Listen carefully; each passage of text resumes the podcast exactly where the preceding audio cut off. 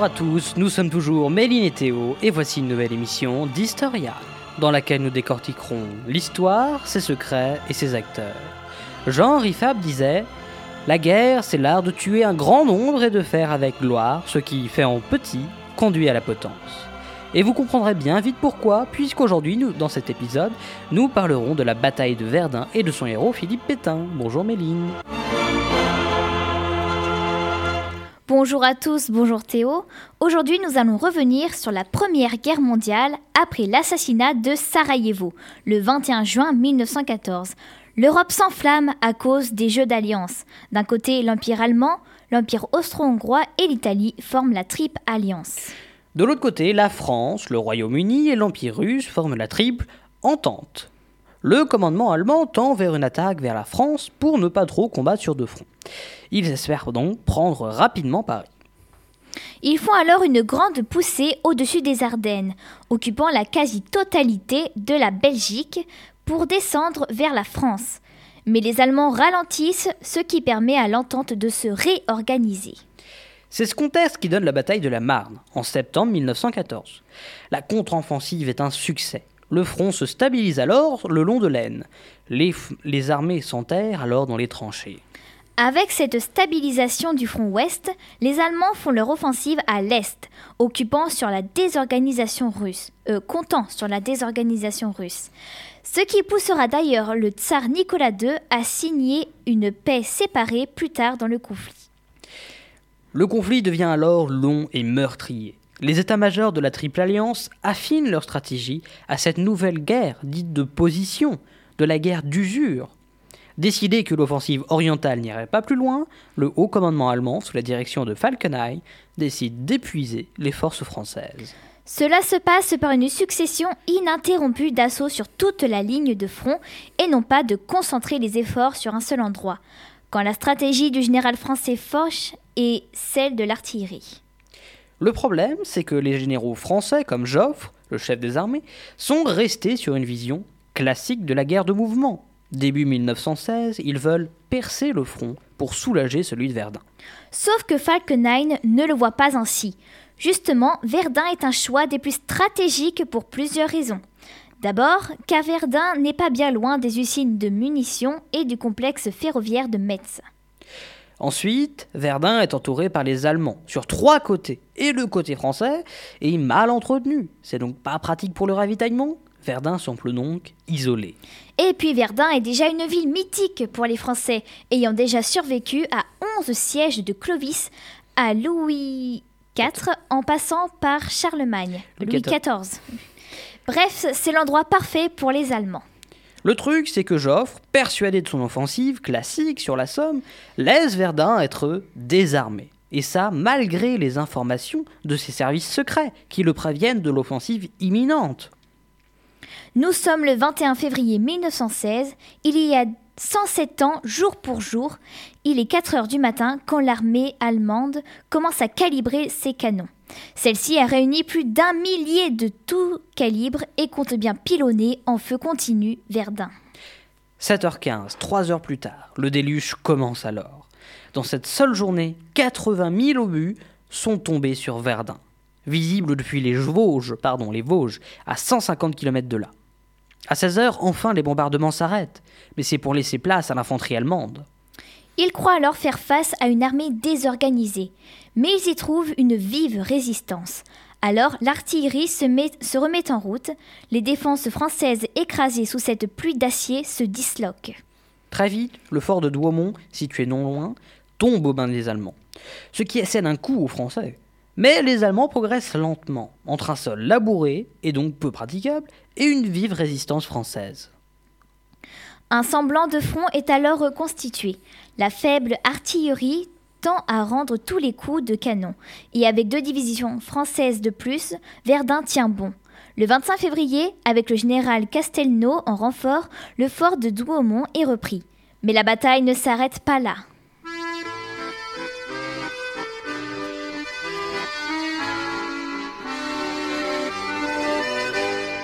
Quand au bout de huit jours, leur peau terminée, on va reprendre les tranchées.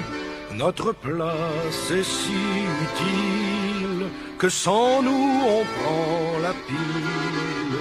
Mais c'est bien fini, on en a assez, personne ne veut plus marcher. Et le cœur bien gros, comme dans un sanglot, on dit adieu au ciblot.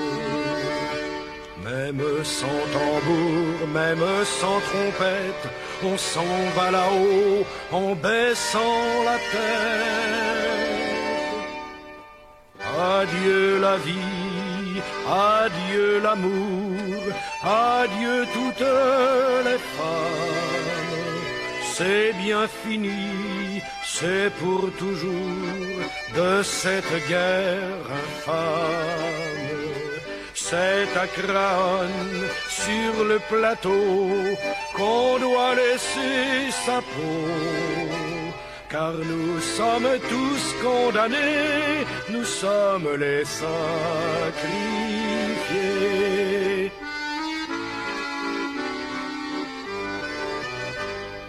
Huit jours de tranchées, huit jours de souffrance, pourtant on a l'espérance que ce soir viendra la relève. que nous Vous venez d'entendre la chanson de Craon, évoquant la détresse des soldats pris pour de la chair à canon durant cette première guerre mondiale. Dès le 24 février, la deuxième armée est envoyée sur place avec à sa tête le général Pétain. Ce Philippe Pétain est né le 24 avril 1856 dans une famille de fermiers. Il est baigné dans le catholicisme avec plusieurs membres de sa famille qui sont ecclésiastiques. Il est aussi marqué par la défaite de Sedan en 1870, alors qu'il n'a que 14 ans.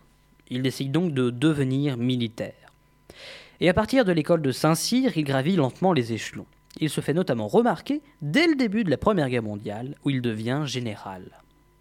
Il est connu pour sa stratégie d'économiser ses troupes, veillant à adoucir au maximum la dureté de ce que la guerre fait endurer aux soldats. Il sera avec la bataille de Verdun considéré comme le héros de la Première Guerre mondiale dont il sort maréchal. Il passe l'entre-deux-guerres entre ambassades et commandements des armées, avant de devenir le chef de l'État français sous l'occupation de la Seconde Guerre mondiale. Condamné en 1945 par la Haute Cour de justice pour les crimes sous le, régime de Vichy, il finit ses jours au fort de, Ponta- jusqu'au 23 juillet 1951, date à laquelle il meurt. Mais nous n'en sommes pas encore là. Pétain, à peine arrivé sur place, tombe malade. Mais fait bonne mine, fait bonne figure devant l'état-major. Il réorganise la défense qu'il divise en cinq secteurs. Seul ordre, ne jamais reculer. Pour l'avancée française, il fait allier infanterie et artillerie comme il le peut. Pétain réarme, réarme donc les forts et impose un tourniquet. Ainsi, les troupes de la défense de Verdun se relaient toutes les semaines.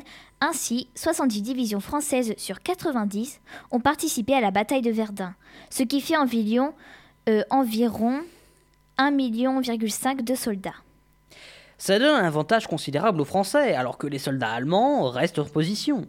Ensuite, c'est la logistique qui va être réorganisée par Pétain. Ainsi, sur la voie d'accès principale, on compte 3000 camions qui passent, 90 000 hommes, 50 000 tonnes de munitions qui circulent chaque semaine.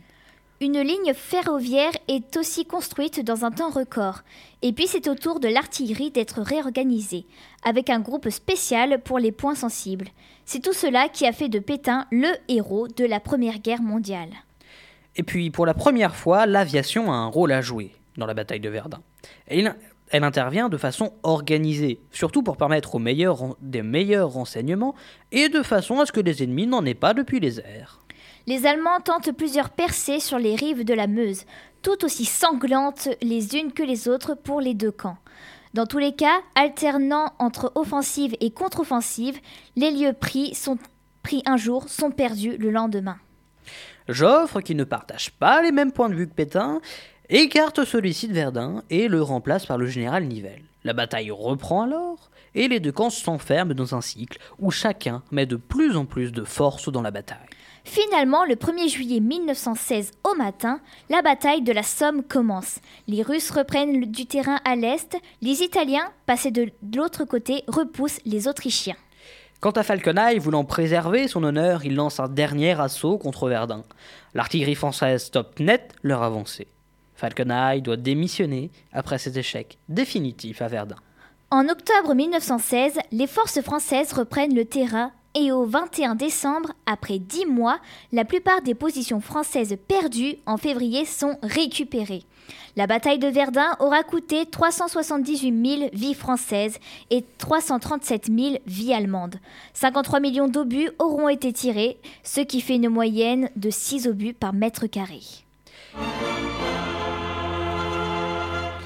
Merci de nous avoir écoutés. Vous nous retrouverez dès la semaine prochaine pour découvrir une nouvelle période et de nouveaux acteurs de l'histoire. Et comme Clémenceau le disait également, la guerre est une chose trop sérieuse pour être confiée à des militaires. Allez, on vous laisse revenir tranquillement sur la bonne ligne temporelle. À très bientôt.